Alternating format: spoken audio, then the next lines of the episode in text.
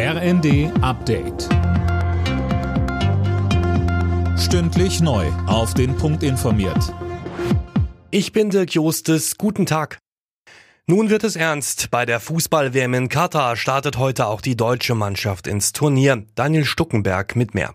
Endlich geht es wieder um Fußball, freute sich Nationalspieler Josua Kimmich angesichts des Streits um die One Love Binde vor dem Spiel gegen Japan. Er warnte außerdem vor spielstarken Japanern, die er gut aus der Bundesliga kennt. Sechs Spieler im japanischen Kader spielen in Deutschland. Nicht dabei ist heute Leroy Sané, der mit Knieproblemen ausfällt. Anstoß für das erste Gruppenspiel der DFB 11 ist heute um 14 Uhr. Bundeskanzler Scholz hat eine historische Chance verpasst, einen Aufbruch im Land zu starten. Dieses Fazit zieht CDU-Chef Merz nach knapp einem Jahr Ampelkoalition. In der Generaldebatte im Bundestag warf er der Bundesregierung handwerklich miserable Arbeit, fehlenden Respekt vor fachlicher Expertise und Wortbruch vor. Scholz wies das energisch zurück. Verehrter Herr Merz, als ich Ihnen gerade zugehört habe, musste ich an Alice im Wunderland denken.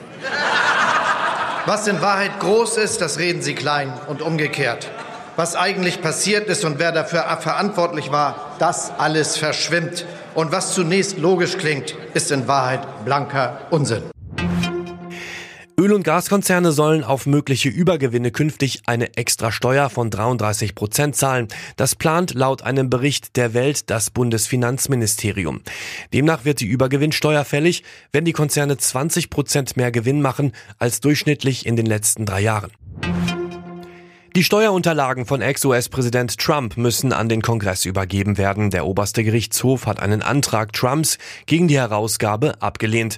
Trumps Weigerung, seine Steuererklärungen offenzulegen, hatte zu Spekulationen geführt, er hätte etwas zu verbergen.